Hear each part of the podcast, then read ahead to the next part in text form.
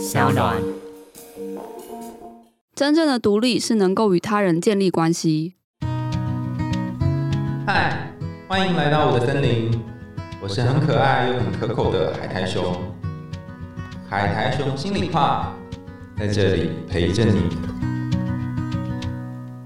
各位听众朋友，大家好，欢迎来到海苔熊心里话，我是海苔熊。大家还记得《魔女宅急便》吗？最近又重新上映啦！哈，《魔女宅急便》是一部由宫崎骏所创作的动画电影，它是一九八九年上映的。然后这部片改编自作家角野荣子所创作的同名小说，描述一个年轻魔女琪琪，然后她成长的过程，还有自我价值的追寻。那为什么今天要谈这部《魔女宅急便》的动画呢？是因为呃，最近刚好有动画。要上映，然后跟我们合作很多次的假上娱乐说《魔女宅急便》要重新上啦，然后就我好兴奋哦！正在我很兴奋的同时呢，我的指导教授就问我说：“你知道为什么琪琪会失去魔法吗？”因为我论文里面刚好引用到那个《魔女宅急便》的这一部电影，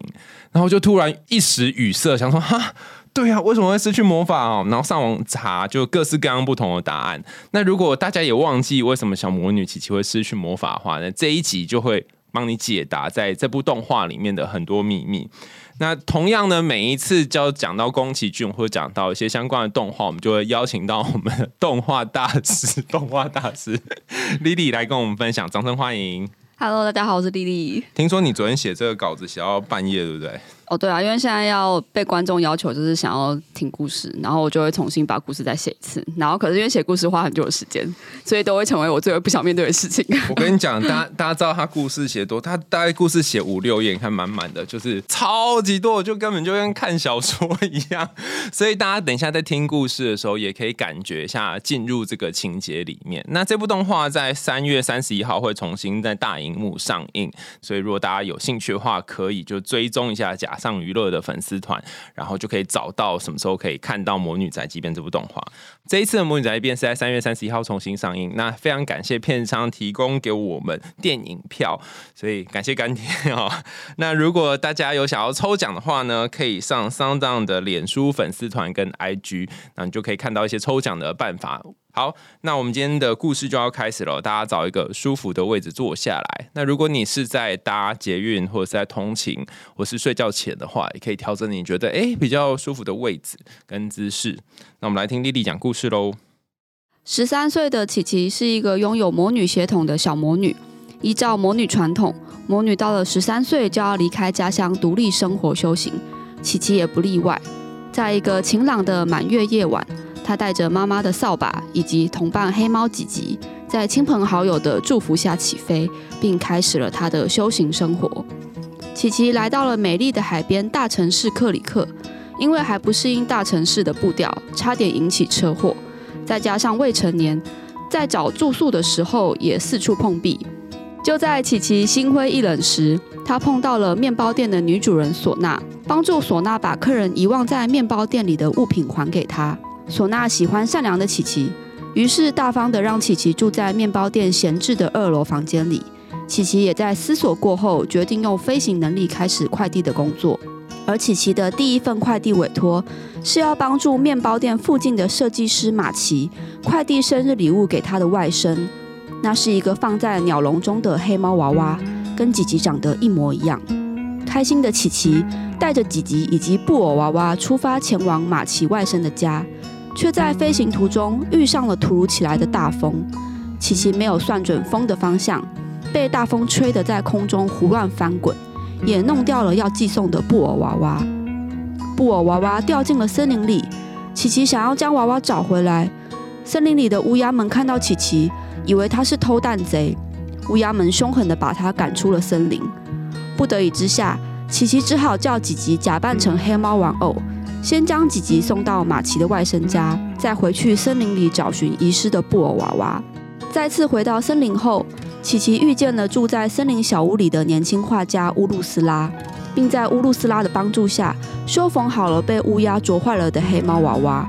琪琪带着修好的黑猫娃娃，再次前往外甥马奇的家中，靠着屋内的年迈大狗将吉吉交换了出来。魔女快递并不是每天都有委托，有一天。城市里的少年蜻蜓来到了面包店，并希望能够邀请琪琪参加他们的飞行俱乐部的聚会。但因为琪琪与蜻蜓第一次的见面，就是我们在故事一开始的时候提到的，他差点引发车祸的那一天。当时虽然在蜻蜓的好意下，引开了前来责骂琪琪的交通警察，琪琪却因为尴尬以及对城市的陌生感以及害怕等等的负面情绪，拒绝与蜻蜓多有交流，就飞走了。之后几次在街上碰面，琪琪也都冷脸对待蜻蜓。并且觉得蜻蜓随意与自己搭讪的言行感到不太舒服，所以这一次蜻蜓来到面包店，正式邀请琪琪参加聚会。琪琪是既惊讶又开心，也稍稍改变了自己对蜻蜓带有些许敌意的态度。然而，琪琪还来不及给蜻蜓正式回复，就接到了两个及时的快递委托。送完了第一个快递后，琪琪又赶往下一个地点，那是一个漂亮的大别墅。委托者是一位老妇人，她希望琪琪能够帮忙将南瓜飞鱼派交送给正在举行生日派对的孙女，却因为烤箱坏了无法烤派，本来要取消委托，琪琪则在此时自告奋勇地帮忙使用屋内的旧式烤炉烤派，于是琪琪就动手架木柴生火烤派，也顺手帮忙了老妇人更换屋内的吊灯灯泡。本来以为一切都在掌握中，却因为老妇人家中的时钟慢了十分钟。琪琪发现之后，连忙带着南瓜飞鱼派前往孙女的家。没想到在飞行途中下起了大雨，琪琪自己淋着雨，用衣服护住装着南瓜飞鱼派的篮子。好不容易到了孙女住的豪宅，却遭到孙女的冷眼对待。孙女还嘀嘀咕咕地说：“最讨厌奶奶做的南瓜飞鱼派了。”琪琪在大雨中狼狈地飞回了面包店，尽管蜻蜓已经在面包店等待了，琪琪却不愿意见蜻蜓，直接回到了房间里。第二天，琪琪得了感冒，唢呐也担任了照顾生病的琪琪的角色，给予她关心。病好了之后，在唢呐的小心机安排下，委托琪琪送东西到一户人家家里。到了现场后，琪琪才发现收件人正是蜻蜓，也因为有这次的机会。琪琪才有机会跟蜻蜓好好的说话聊天，也对蜻蜓道歉自己爽约的原因。蜻蜓也很能体谅在雨天送货的辛苦，并没有责怪琪琪。两人聊着天，蜻蜓也让琪琪看了自己的飞行脚踏车发明，并载着琪琪试飞。原本相谈甚欢的两人，却在蜻蜓的朋友们出现后，让琪琪再次改变对蜻蜓的友善态度。不管蜻蜓的一头雾水。琪琪独自回到了面包店。回到房间的琪琪倒在床上，心情郁闷，觉得自己刚刚怎么这么的不坦率。而就在这时，吉吉却好像不会说话了。过了一阵子后，当琪琪再次跟吉吉对话的同时，才发现自己真的听不懂吉吉的话了。琪琪发现自己的魔力正在减弱，也几乎飞不起来了。他在夜晚前往道路边的斜坡练习飞行。却在练习时弄断了妈妈的扫把。不会飞行的琪琪陷入了严重的低潮，并且对自己产生了怀疑。不能飞行的日子持续了一阵子。森林中的画家乌鲁斯拉来拜访琪琪，并且知道了琪琪遇到的困难。乌鲁斯拉邀请琪琪一起去森林中的家过夜旅行，当做是转换心情。在森林中的小屋里，琪琪看到了乌鲁斯拉以自己为灵感画的美丽图画。并在聊天中得知乌鲁斯拉也有无法画画的时候。乌鲁斯拉的经验分享，虽然无法立刻让琪琪恢复飞行能力，却也稍稍改变了琪琪的低潮情绪。回到城市中的琪琪，再度接到了之前委托过他的老妇人的讯息。琪琪前往老妇人家中，发现老妇人为了答谢琪琪之前的帮忙，特意烤了一个拥有魔女与黑猫骑着扫帚的飞行剪影的蛋糕送给琪琪。这个意料之外的礼物感动了琪琪的心。就在此时，电视上转播着飞行船的新闻。本来是开心的飞行转播，却因为大风导致的飞行船意外。琪琪赫然发现，被飞行船拖上天空的人正是蜻蜓。无法飞行的琪琪，还是不顾一切地冲到了飞行船的事发地点。在情急之下，他借了一只刷子。琪琪骑上刷子，用尽力气。期望自己能够再次起飞。空气安静了，周遭的一切喧哗都静音了。琪琪专注着施展着飞行魔力，刷子也像是受到了感应似的炸开了刷毛。琪琪与刷子周围起了风，随着风，琪琪慢慢漂浮离开了地面。终于，它再次飞上了天空。尽管飞得歪歪倒倒，他努力地朝着蜻蜓飞去，试图去抓住悬吊在半空中快要没有力气的蜻蜓。就在蜻蜓失去了最后的力气，松手往下掉落时，琪琪在千钧一发之际抓住了蜻蜓。两人在全城的注目与欢呼中平安降落到地面。在此之后，琪琪也渐渐融入克里克的生活。他交了新朋友，并写信回家给爸爸妈妈，分享他在克里克充满酸甜苦辣的修行生活。刚刚大家听到的是魔女宅急便的故事，隔了这么多年重新听这个故事，有什么感觉呢？有没有哪一段是你印象比较深刻的？我觉得他在最后，就是他想要救蜻蜓，然后他重新骑上刷子，想要飞上天空那一段，一直都是我很喜欢的一段，因为我觉得他的故事的段落处理的很好，就是当琪琪很专注在骑那一只扫把，想要在飞上天空的时候，嗯，就是他整个动画的画面是静音的，就是那个时候是整个城市的人都在喧哗，因为就看到飞行船。整个失控，然后蜻蜓被吊挂在天空。那个时候，故事里面是很嘈杂的。然后，当琪琪努力专注在做这件事情的时候，整个世界、整个画面都安静了，只看到他很专注的在做这一件事情。后来，他就飞上了天空，就有一点是进入心流的感觉，好像其他的声音都不见了，只有他自己跟扫把这样。对，就是那个表现手法很像是。嗯，我觉得琪琪在故事中，他也跟我们一样，就很常受到外界很多事情的干扰，然后我们也没有办法随心所欲的关掉我们对外界的感知或者是我们的耳朵。但是我不知道你有没有一种经验，就是当你很专注在做你擅长，然后不一定是擅长，就是你专注在做你非常喜欢的事情的时候，其实你周遭的声音是听不见的。嗯嗯嗯，就是那一段一直都是我蛮喜欢的一段。当然，我觉得不同年纪去看这部电影，喜欢的。段落会有点不太一样。小时候的话，可能就是蛮喜欢看琪琪在天空飞行啊，或是他帮那个老奶奶一起在生活烤派的那些日常的部分。但是长大之后，就是特别对于琪琪骑扫把，就是他碰到挫折这一段，反而就是更有感触。我觉得小时候看的时候会觉得，哦，它可以飞在天空，真的很不错。因为我也我也想有一天可以飞在天空。然后你刚刚说最。印象最深刻的段落是他最后去救蜻蜓的时候嘛，但是我我比较印象深刻的，反而是他第一次遇到算挫折嘛哈，第一次我我比较比较明显的画面是，他不是有一次去送货嘛？你刚刚讲送货的时候，然后下大雨，嗯，那个下大雨，然后他需要用呃衣服去盖住派，嗯，盖住那个派，那一幕我真的觉得有种很复杂的感觉，就是你只身来到一个大城市，然后你在这边必须要。想办法谋生、求生存，然后在这个过程当中会遇到很多困难，然后你在你在一个人保护派的这个过程，你又没有人可以分享，就是我我我怎么那么惨，然后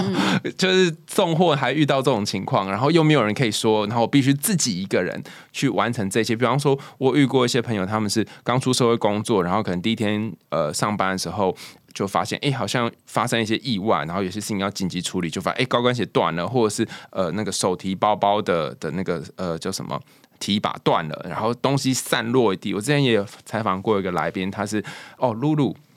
露露，她过马路的时候，她的她的什么哦，她抱了一大堆贴纸，那时候她要印贴纸送给她的，因为是粉丝还是谁之类，结果因为下大雨，所以那个贴纸跟纸袋整个都。都就是都散掉，然后破掉，然后在中校复兴站很大的路口，然后所有的贴都散在地上。那时候真的是只能用哭笑不得来形容，算是一个非常小的动作，但是你就会觉得。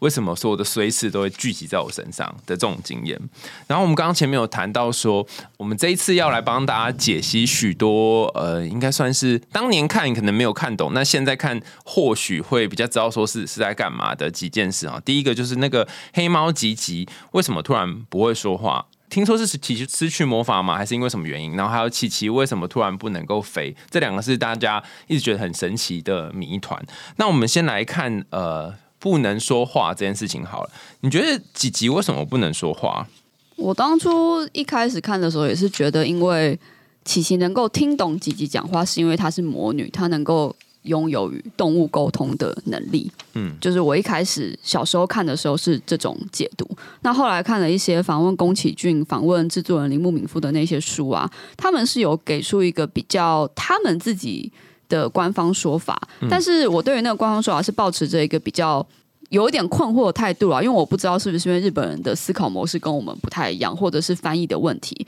但总之呢，就是宫崎骏跟铃木敏夫的解读比较像是说，呃，其实几集黑猫几集是琪琪的另外一个自己。那琪琪的这一个修行，其实就是要能够独立，所以他其实在跟几集讲话的过程，是在跟另外一个自己讲话。那只是我们观众在看的时候，他把它变成了一个实体的。动物去跟琪琪做对话，那最后琪琪他不再需要跟吉吉对话的时候，是因为他能够真正独立了，他不需要这一个分身了。嗯嗯。可是我觉得这个解释有点怪怪的，就是我我不确定听众是感觉是怎么样，但是即使是到现在，你看我都已经这么老了，我还是会跟内心的某一个自己对话。我觉得我那只几吉并没有因此因为我长大而消失。嗯，所以你的想法是？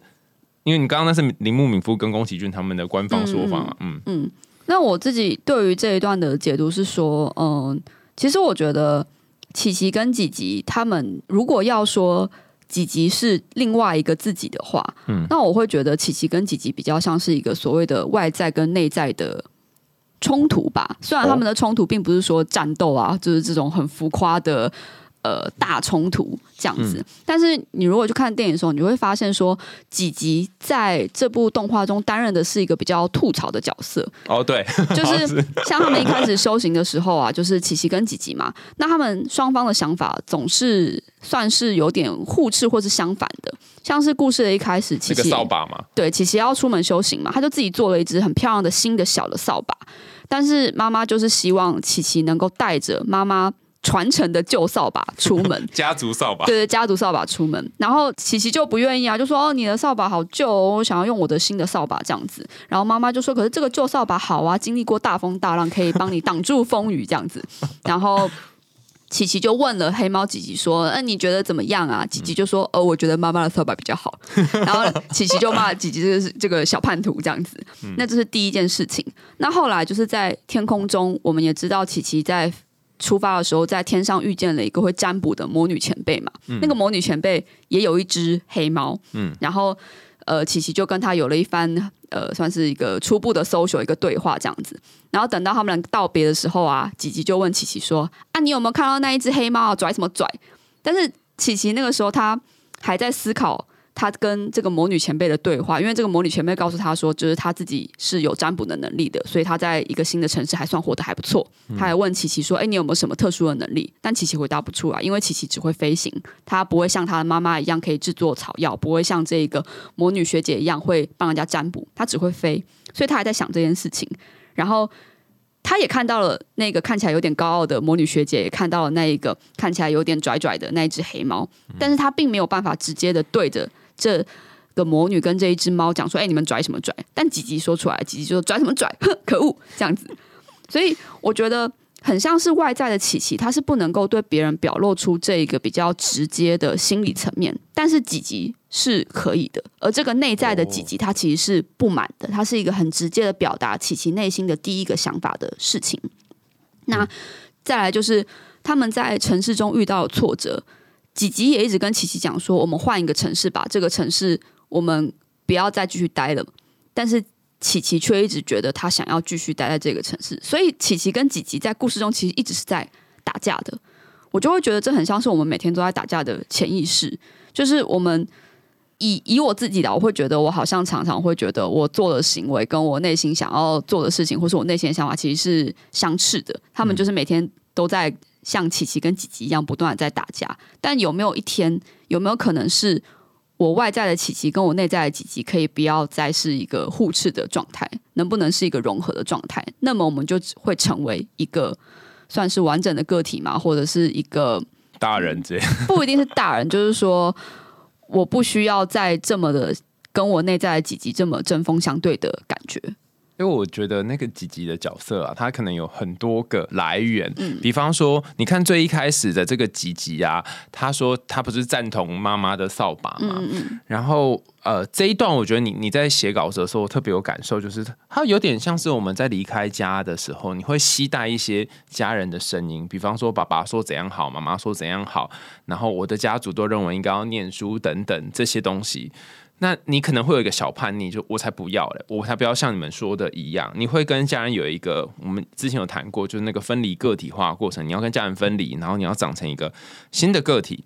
可是，呃，虽然是这样，但是时不时还是会有一些声音跑出来说，哈，会不会他们这样比较好？甚至在你很脆弱的时候。呃，受创的时候，还是有可能这些家人声音会帮忙你。比方说，像你刚刚讲吉吉，他就会呃讲一些拽什么拽这种这种话，就是哎，他是比较直接的。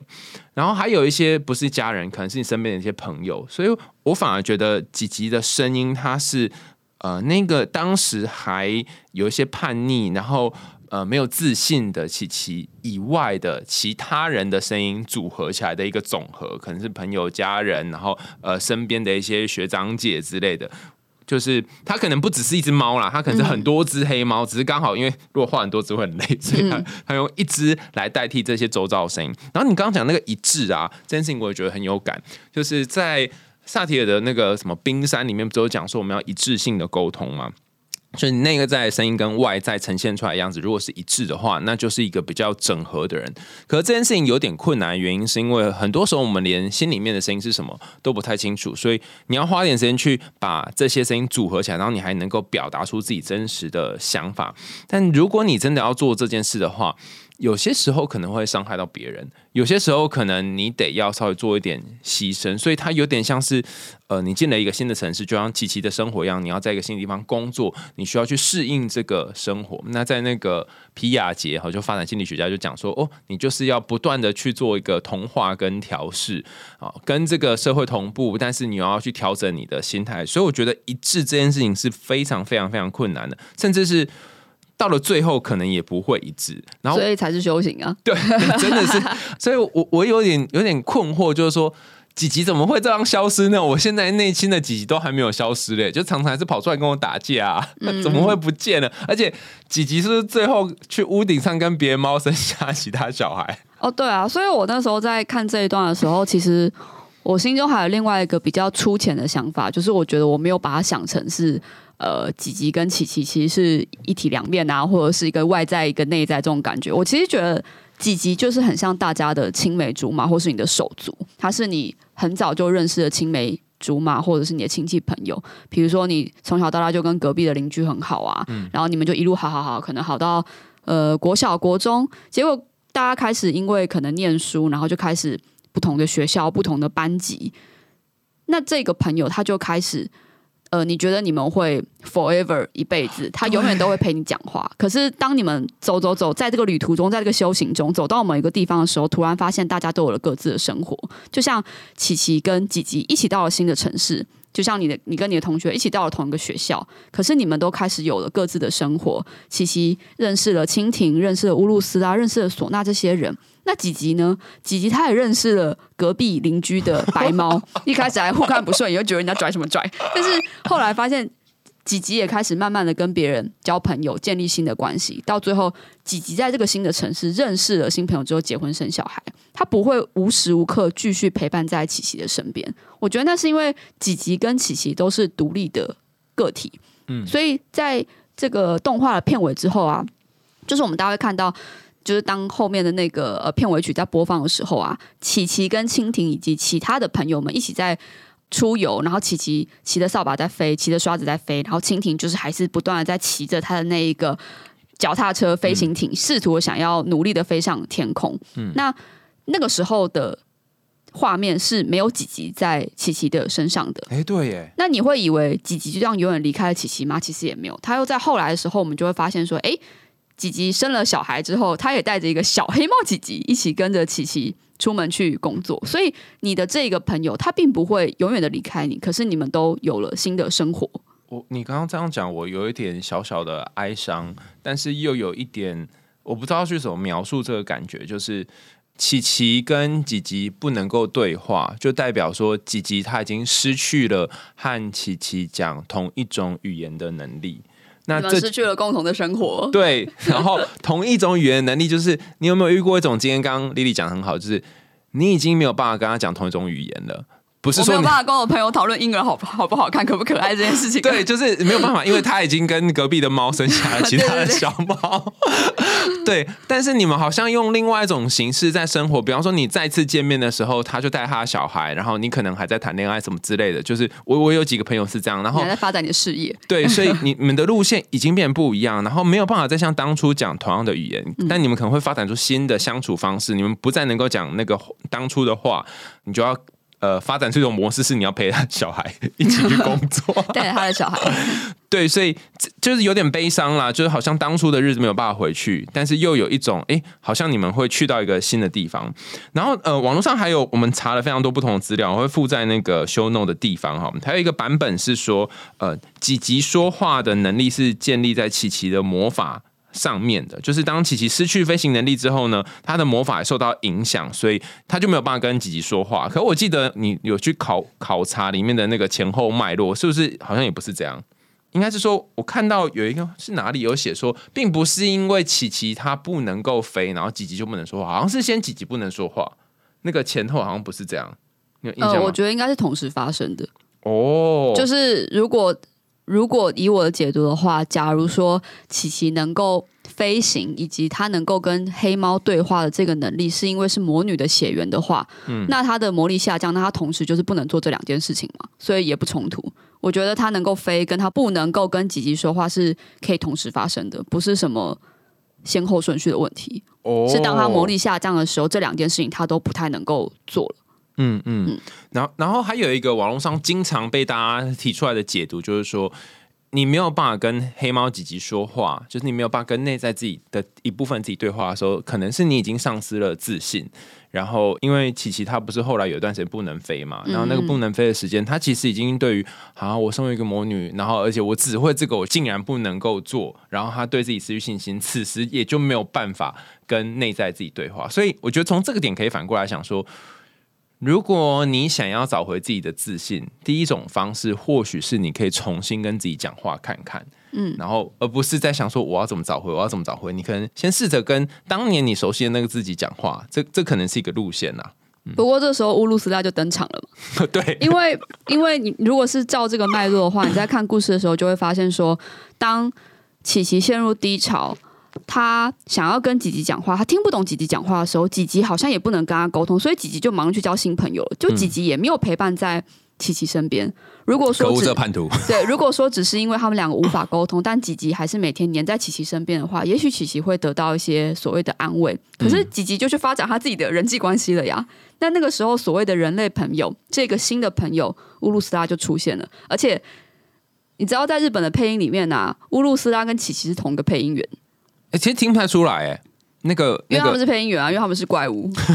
他他是他是帮柯南配音的啦，就是太夸张，就是高山南，他就是那时候他年轻的时候帮很早期出道的时候帮琪琪配音，然后同时也帮乌鲁斯拉配音。你说配柯南的人跟配琪琪是同一个人？对啊，你听乌鲁斯拉会有会有一点感觉，可是其实这三个人的声线就是都有点不太一样，太扯太，就是他们是怪物，但是这就很有趣啊，就是。呃，同一个配音员在动画里面帮不同的角色配音，这不是一件稀有的事情。嗯，尤其是当角色很多的时候。可是《魔女宅急便》并不是一个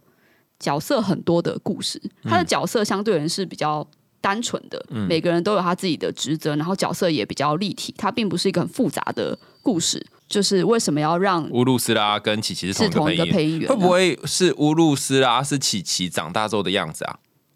我觉得他们是故意的啦。我自己觉得，虽然乌鲁斯拉的确没有这么多的旁白，但是其实他们就找一个小配音员，或者是找一个再找一个，也没有什么差别吧。嗯，所以我觉得这件事很有趣的，就是我会觉得，也许乌鲁斯拉才是另外一个琪琪。应该是说，当乌鲁斯拉知道了琪琪不能够飞行之后，他们就到小屋里面去，有点像是女生的 talk 嘛。嗯，woman talk，woman talk，girls talk。然后呢，乌鲁斯拉就跟琪琪分享了，就是。呃，自己画画碰到的一些困难，嗯就说自己从小就很喜欢画画，也喜欢做这件事情，也有能力做这件事情。他喜欢画画，他觉得好开心，所以他想要当画家。但是他画画画着画着画着，有一天就突然发现自己再也画不出来了，他觉得很慌张，然后他不断的继续画，直到他真的再也画不出来之后，他就放下了画笔去做休息。嗯然后他就问琪琪说：“哎，那你的魔女血统就是？”他就问说：“你是怎么会飞行的？”类、嗯类似这个概念。然后琪琪就说：“他其实不太有想过这件事情。他说他的记忆中这应该是呃算是一个血缘吧，就是魔女的血缘。嗯然后乌鲁斯拉就他就说了一段印象很深刻的，对我印象很深刻的话，就是说，呃，他觉得他很喜欢这个说法，很像是你有画画的能力，画画的这一个遗传。你有魔女的能力，魔女的血缘，魔女的遗传，所以你会飞，你可以跟动物讲话。就像会做面包的人，他可能有独特的味觉、嗅觉，可以去做这件事情。每个人都有他与生俱来的能力。嗯，那这件事情其实就在这一个看起来很魔幻的故事中，把它导回了一个跟我们能够做连接的这个现实的层面。你说每个人都有一个天赋，对然后你从生下来之后，不论是你爸妈遗传，然后生长环境带给你的一个东西，嗯嗯嗯。但是乌鲁斯拉他是不是就是像你刚刚说的，他变成在后几级时代的另外一个 呃，比如说你念到。呃，高中或大学的时候的一个新朋友、新的新闺蜜的概念，就是本来是本来是几级，然后变成乌鲁斯拉，像是这样，或是你去旅行的时候遇到的一个新的旅伴，这样子，有点像是新新的另外一个他，然后出现了，是这样吗？我觉得就是看你能不能够，假如说你要把乌鲁斯拉当成是一个高阶版的琪琪，嗯你就可以把两两个人想为是同一个人，但你也可以把他想的就是很直接，他就是一个独立的个体，他就是你在生命中遇到的新的人，你总是会在新的学校、新的职场碰到一个跟以往的你熟悉的几级这一个从小到大的朋友，呃，这个人可以了解你所碰到的困境，因为几级他的生活就跟琪琪完全不一样嘛，他不需要烦恼工作，他只想要就是也不是说结婚生小孩，就是说他有一个新的交新朋友是几级在这个城市的目标，他没有办法，他不需要去送货，他不需要去修行，所以当琪琪跟吉吉讲说自己的困扰的时候，也许吉吉是没有办法回答他的，但是乌鲁斯拉可以。虽然乌鲁斯拉不会飞行，但是他在画画的这一件事情上，他也同时碰到了自己的困境，就像琪琪没有办法再飞行一样。所以他就告诉琪琪说，自己碰到困境的方式是再努力去做一做。如果我没办法画，那就继续画，画到我真的精疲力尽，再也画不出来，那就休息。人生有些时候啊，你早期遇到一些朋友或呃那些在你身边的人，你会觉得你遇到的辛苦只有他懂，因为。吉吉跟琪琪是在同一个地方长大嘛，然后他也不可能跟这个新的城市的人去分享那个那些有关于魔女的种种，因为他们不会了解。嗯但随着时间，你就会慢慢发现，因为你们生活背景还遇到的状况不同，嗯那些原本懂你的人，他变得不懂了。嗯但是好处是，好消息是有另外一些懂现在的你的人进来，嗯然后只有他们才会懂你现在的状况。那虽然他们跟你过去的一些经验是不一样的，可他跟你在此时此刻，或是他曾经有遇过类似的经验，嗯，所以就是一好一坏啦。就是刚刚讲你讲的时候，我觉得有一点悲伤。但是有有一些蛮蛮吸引人的地方，然后嗯我记得乌鲁斯拉有一幕，他就是把一幅画打开，然后里面就是他用琪琪当做蓝本画的那个一张图，哦，他就是他在他屋子里的墙上有一幅很大幅的，就是正在创作中的画，然后他自己还有一些素描本，然后他就是希望能够把琪琪画到他那一幅大的画上，所以他希望琪琪能够当他的呃 model，那他就打开了他的素描本，继续去画琪琪，嗯然后一边在跟他聊这件事情。嗯嗯，我我记得我有看那个呃，有关于宫崎骏他们这个制作团队在采访这一段的时候，哦，原来他有参考一幅画，就是这这幅画有一个原型啦，但是、哦，对啊，对啊，你你记得那是什么原型吗？呃，他应该是一个，我没有记错的话，他应该算是一个学员的学生的作品。然后那一个学员应该，我不是很确定，如果有讲错的话，我们再更正。嗯，它应该是一个算是比较算特教团体嘛，还是特教学校的学生的作品？嗯，然后他是得到这一个学员的学生跟老师的同意之后，才让这幅画的原型变成这一幅画出现在故事里面。所以我觉得这件事情也蛮有意义的，就是说，其实每个人都有他自己的天赋。你以为只是随手的创作，或者是你随手在做的事情，可能都是别人做不到的。嗯，但是这个天赋哦，我觉得也蛮有趣，就进入到我们今天的重点，就是当你一直以来以为是你身上天赋的东西，有一天突然不见了，就像那个魔法不见。就我指导教授问我这个问题的时候，干这是到底发生什么事？我我不记得为什么会不见，就是你本来很会的东西，突然不会了。尤其你看到刚刚我们前面讲的都是哦，那是他魔女的天赋啊，那是他从家乡妈妈带给他的东西呀。然后这个你已经突然不会的时候，或是你没有办法用它来解决你目前人生的困扰的时候，没呃，比方说他本来是拿着来送货，但他连这都不行的时候，那该怎么办呢？他是只会这个，然后这个这一段可以推到最一开始，他遇到那个前辈，他不是骑在呃扫帚上，然后那个前辈不是会占卜吗？他不会，然后妈妈会磨药，他不会。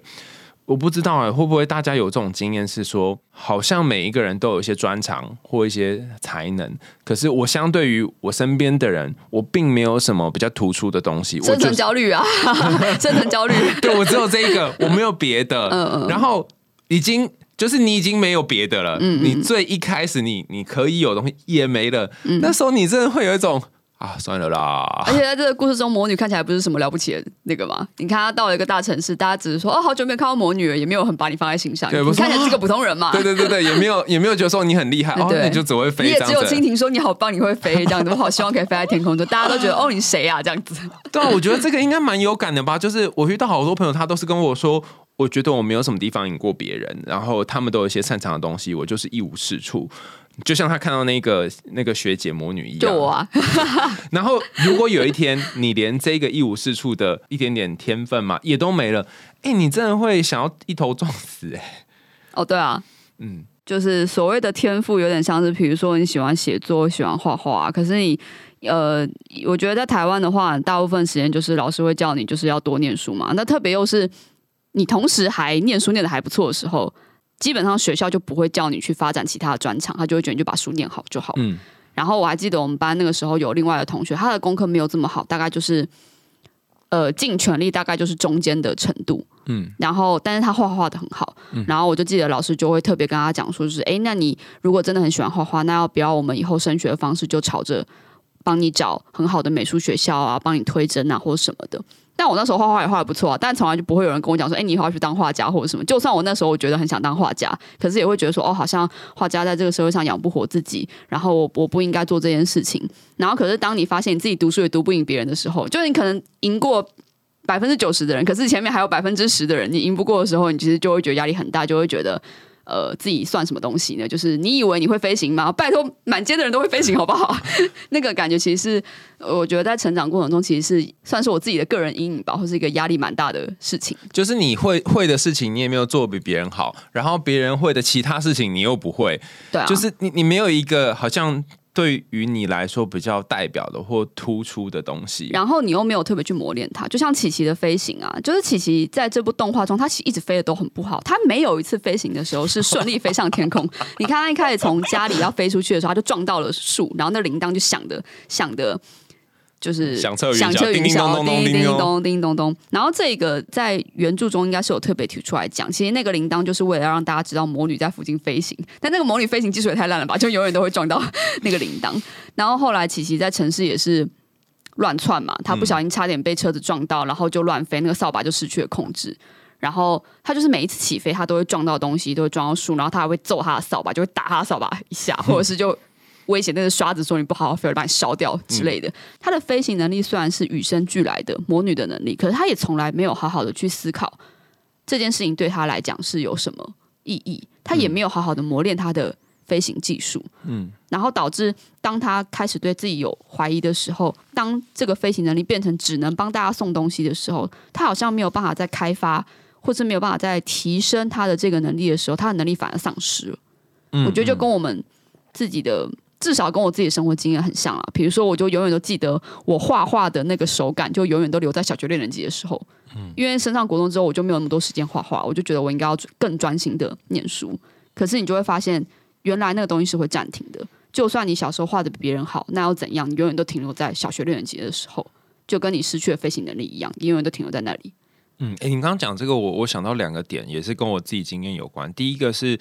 我好像因为我高中的时候漫画社嘛，然后呃，我高中的时候我的高中老师有一次，我就熬夜然后做美术课的作品，然后老师就说：“哇，你做的很好。”他说他不知道我是前一天就是没睡觉，然后把它做出来。然后我就很开心啊！那老师问我说：“哎，你有没有想要就继续往这方面深造？”然后因为那时候在念成功高中啊，大家都是想说：“哦，我们来考个好大学。”没有想要往这里去这样。我就跟老师说：“嗯，我应该没有吧，就是念书。”哎，那时候高一，然后老师就讲了一句话，我到现在还记得。美术老师我已经忘记他叫什么名字了哈。他就说：“可是。”你虽然做的很不错，但你没有持续磨练的话，就像你说的，它就会停在这里，对啊，不会再往前进。当时我听到这句话很震惊，但是我也会想说，可这又不是可以，就像你说，不是可以赚钱的行业，然后我就放在那里。所以这个时候有点就是我家人的那个黑猫几集跳出来说啊，这个画画不赚钱啊，然后要听妈妈的话，妈妈说这个不行，没错，会饿死。对，然后所以就去到去到读书这一条路线，然后就像这样，可能一辈子到现在都在都在读书。然后这是第第一个我想到的点，就是。是你，你没有磨练的东西，它的确就是会停在那里，然后你会选择另外一条路。然后另外一个是我刚刚听你在这整个故事念下来的时候，我有一个很深刻的感觉，就是那些你一直以为是你唯一会的东西，或许不是你的天赋。我们刚刚讲到现在，好像都是其其他的飞行能力是他的天赋嘛？但整个故事看起来，因为他也没有飞得比较好，然后他各方面就是也都什么都不会。那琪琪到底会什么呢？我觉得琪琪真正的天赋应该是他的善良。嗯嗯，他不是又帮呃，你看他要去帮忙考派嘛，然后在风雨当中去做那些事情，或是说他会有一种算是执着吗？想要把一件事情做好的执着。我觉得这个看起来不像是什么的东西，说不定才是他真正的天赋。我觉得是啊，应该是说，我觉得我们都会把天赋想的非常的高大上，或是很华丽。你一定是有一个什么呃运动的天赋，跳高不知道可以跳多少，然后跑步可以跑多快，画画可以画多好的这一些看起来很外在、很显性的一些能力。可是其实每个人本来就是不一样的，大家有所谓的高矮胖瘦，或者是。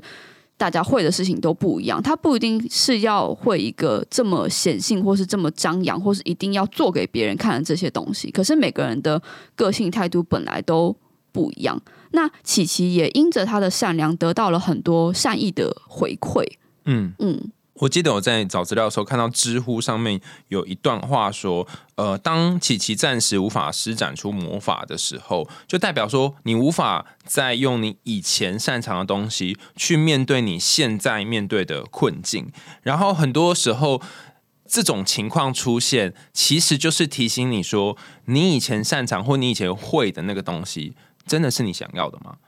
比方说，刚就像你刚刚讲。会飞这件事情看起来是他的某一种能力，可是真的是他想要吗？或者是你的人生当中其他事情是你更想要？比方说，后来他就遇到了蜻蜓嘛，然后认识了新的朋友，还有这些善良，会不会才是他真正呃人生下一个阶段要发展的东西？然后还有一个说法就是，哦，琪琪为什么不会飞？其实跟呃蜻蜓。以这个人，我们都没有谈到男主角，算是 那个分量很低的男主角出现有关。他说：“琪琪发烧之后魔力消失了，难道是因为真的发烧吗？”哈，那这个小编就说：“哎，其实不是这样子哦，因为在发烧那天晚上，琪琪的猫咪就是那个吉吉还跟他讲话，然后呃还可以骑单单车，只是他拒绝了蜻蜓那个舞会邀请之后，才真正魔力消失。然后在这个动画的一开始的时候。”琪琪的妈妈，我跟她说：“哎，你怎么这么在乎外表？重要的是你的内心。所以会不会真正魔女的那个魔力泉源是来自于内心？如果你真的失去了对自己的信心，就是哦，我怎么长那么丑啊？然后我怎么穿的衣服衣服这么丑？然后跟里面大多数人都不搭，那种土气的感觉。哦，我怎么穿这么土的感觉？丧失了你内心对自己的自信的时候，反而会丧失了。”你飞行的能力，那当你开始相信说自己能够做点什么，或是有一个动力要去做点什么的时候，那个与生俱来的魔力才会出现。所以真正的魔力或许是你的自信心。就像他最后不是要救救蜻蜓吗？那个时候不就是他产生了一种不行，我一定要去做这件事情的感觉。嗯嗯，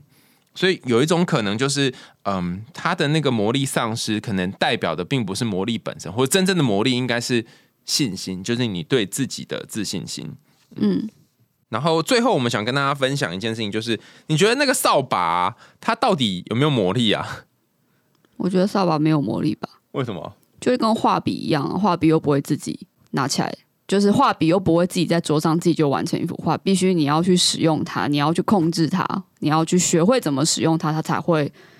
画出你想要的画。就像你现在用 AI 画画，你也是要使用咒语嘛，你也是要学会下指令。但是我觉得那一个扫把跟刷子可能是跟使用者也是有一些感知吧。哦，比如说，就像你会觉得有一些笔用起来就特别顺嘛，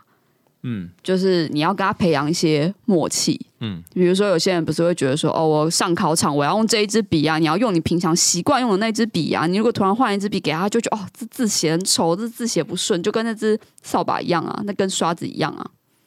所以可能有你你偏好的笔，或是你偏好偏好的扫把这样。对，其实琪琪在故事当中至少有遇到三只嘛，三只扫把，一只是他自己做的，嗯嗯，然后一只是他妈妈给他的嘛，然后还有一只是路边捡到的刷子。哎，所以最后他是骑刷子，是不是？那只刷子是街上的，就是清洁工人的刷子，那是人家的维生工具，他会把刷子借走。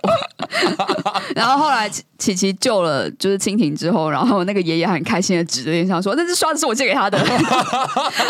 我觉得这部动画会让我这么喜欢，所以我觉得它加入了很多很细腻的小细节。它不一定是很长篇大论，也不一定是说它真的埋了很多很多的很深层的伏笔，而是他在剧中的这些角色都会有一些让你觉得很会心一笑的部分。比如说，像我们刚刚提到琪琪的善良嘛，然后呃，在宫崎骏的访谈中，是他觉得。呃，在原著小说中啊，他觉得琪琪用善良得到了很多的回馈，也化解了很多问题。但他觉得人生根本就不可能是这个样子，所以他在这一个动画版的《魔女宅急便》吉普力出版的这个版本里面，给琪琪加了这一些，好像一开始碰到这个不近人情的警察呀，飞到天空中，然后掉下呃掉下来，就是停在地上，然后跟大家自我介绍说我喜欢你们的城市啊，我是一个魔女琪琪，大家就说哦哦哦，你喜欢就好了，就走了。一开始大家好像都对他就是。有点冷眼旁观的感觉，觉得你是一个外来者，你是谁？这个大城市什么人没有？不缺你这个魔女，你也不是什么好厉害稀罕的东西，所以琪琪才在这个城市中碰到这么多，不只是她能力上面的质疑，她也开始在怀疑自己到底是什么样子的人。不光只是她的外表啊，因为你说她真的长得丑吗？乌鲁斯拉在画她的时候还跟她讲说：“你长得超级可爱，你又比上次更漂亮，好不好？”嗯，就是她不见得是她真的外表的丑，她只是在质疑他自己，或者是他看到那些穿着漂亮衣服的人，觉得自己是不是跟他们不一样？他碰到这一些挫折，特别又是当琪琪是一个十三岁的女孩的时候，那也是我们在成长过程中是一个开始意识到自己这个人的个体，自己跟别人是不是有不一样？大家是不是开始进入青春期，想要变得漂亮？或者是自己要成为什么样子的人的状态？我觉得宫崎骏在这部电影里面加入了这一些比较跟我们现实中很有连结的一些小细节，所以你才会很容易带入这个故事。虽然你并不是会飞的人，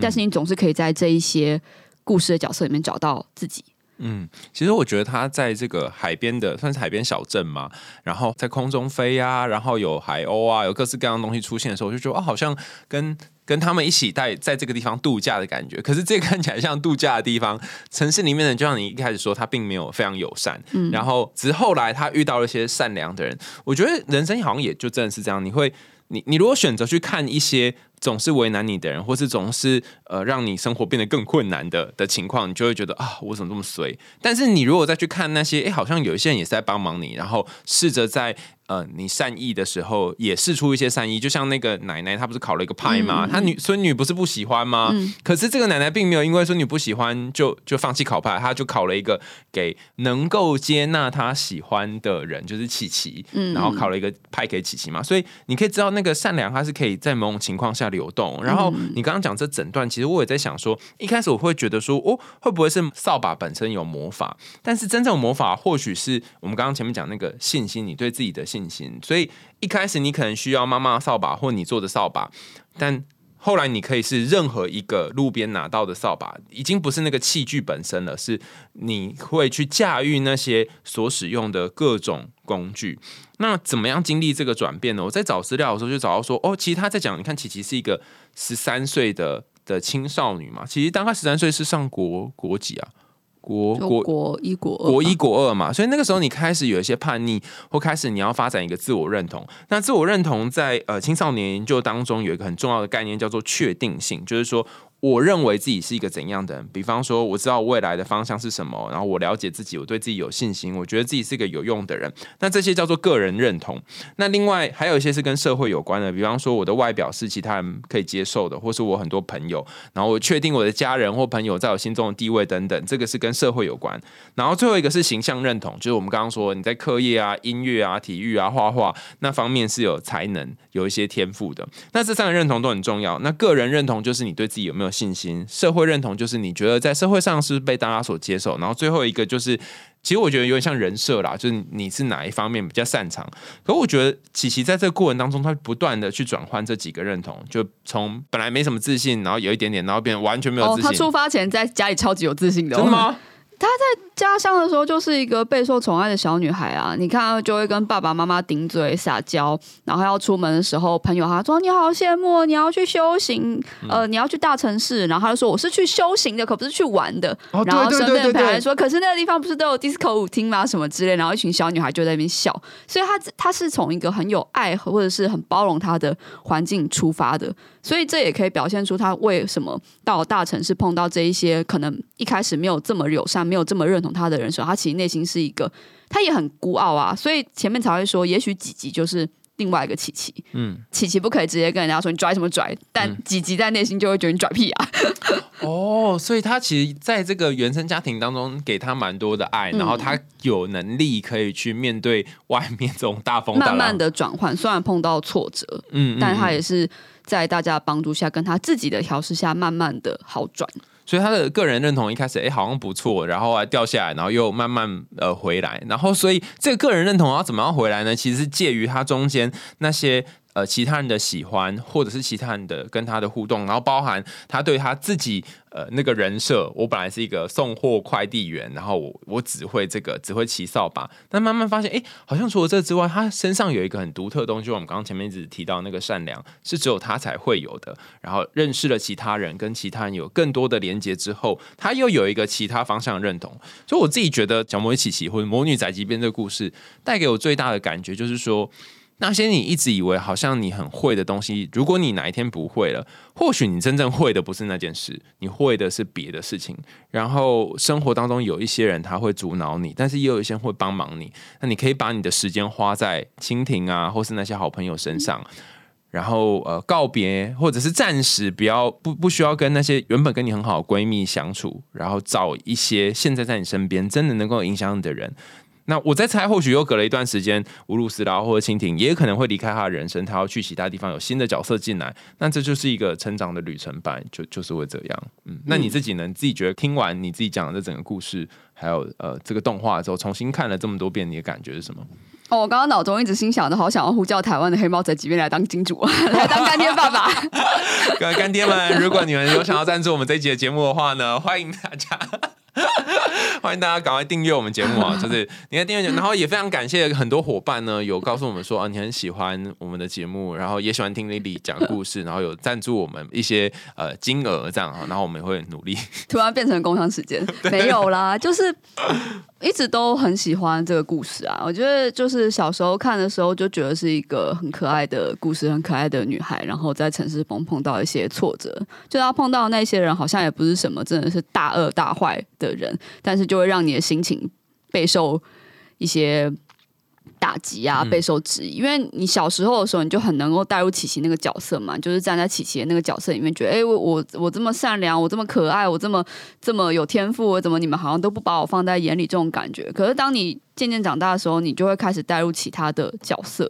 所以我才会觉得说，这部电影不管你在什么样子的年纪去看，你都可以找到你自己。喜欢的角色，你都可以找到一些对你有意义的事情。当然，它也是一个很好看的纯粹的娱乐片，那也没有什么问题。你不一定要去纠结自己有没有魔法，不一定要去纠结吉吉为什么不会说话这件事情。嗯，对，今天我们跟大家分享了为什么琪琪魔法会消失，然后吉吉为什么不突然没有办法跟琪琪讲话，还有很多有关于这一部动画里面，哎，我们自己的诠释跟想法。如果你有任何想法，或者你有不同的的看法的话，欢迎大家在我们节目下面留言，就告诉我们说，哦，我觉得其实是怎样怎样怎样怎样。然后要感谢假上娱乐提供给我们呃这一部《魔女宅急便》重新上映的版本，好。的电影票，那如果大家对于这部电影有兴趣，也想要抽票的话呢，欢迎到 Sound On 的脸书和 IG，然后我们有提供赠票的服务哈。那下面有写，如果大家对于我们的节目有兴趣的话，欢迎大家继续订阅跟支持我们的节目。然后到了节目的尾声，感谢大家收听，欢迎大家在 Apple Podcast 或是其他留言的管道告诉我们听完这集故事的想法啊。你也可以赞助我们家猫咪布娃的罐头。想听更多有趣的童话故事、动画还有心理学知识吗？我们海苔熊心里话，下次见拜拜。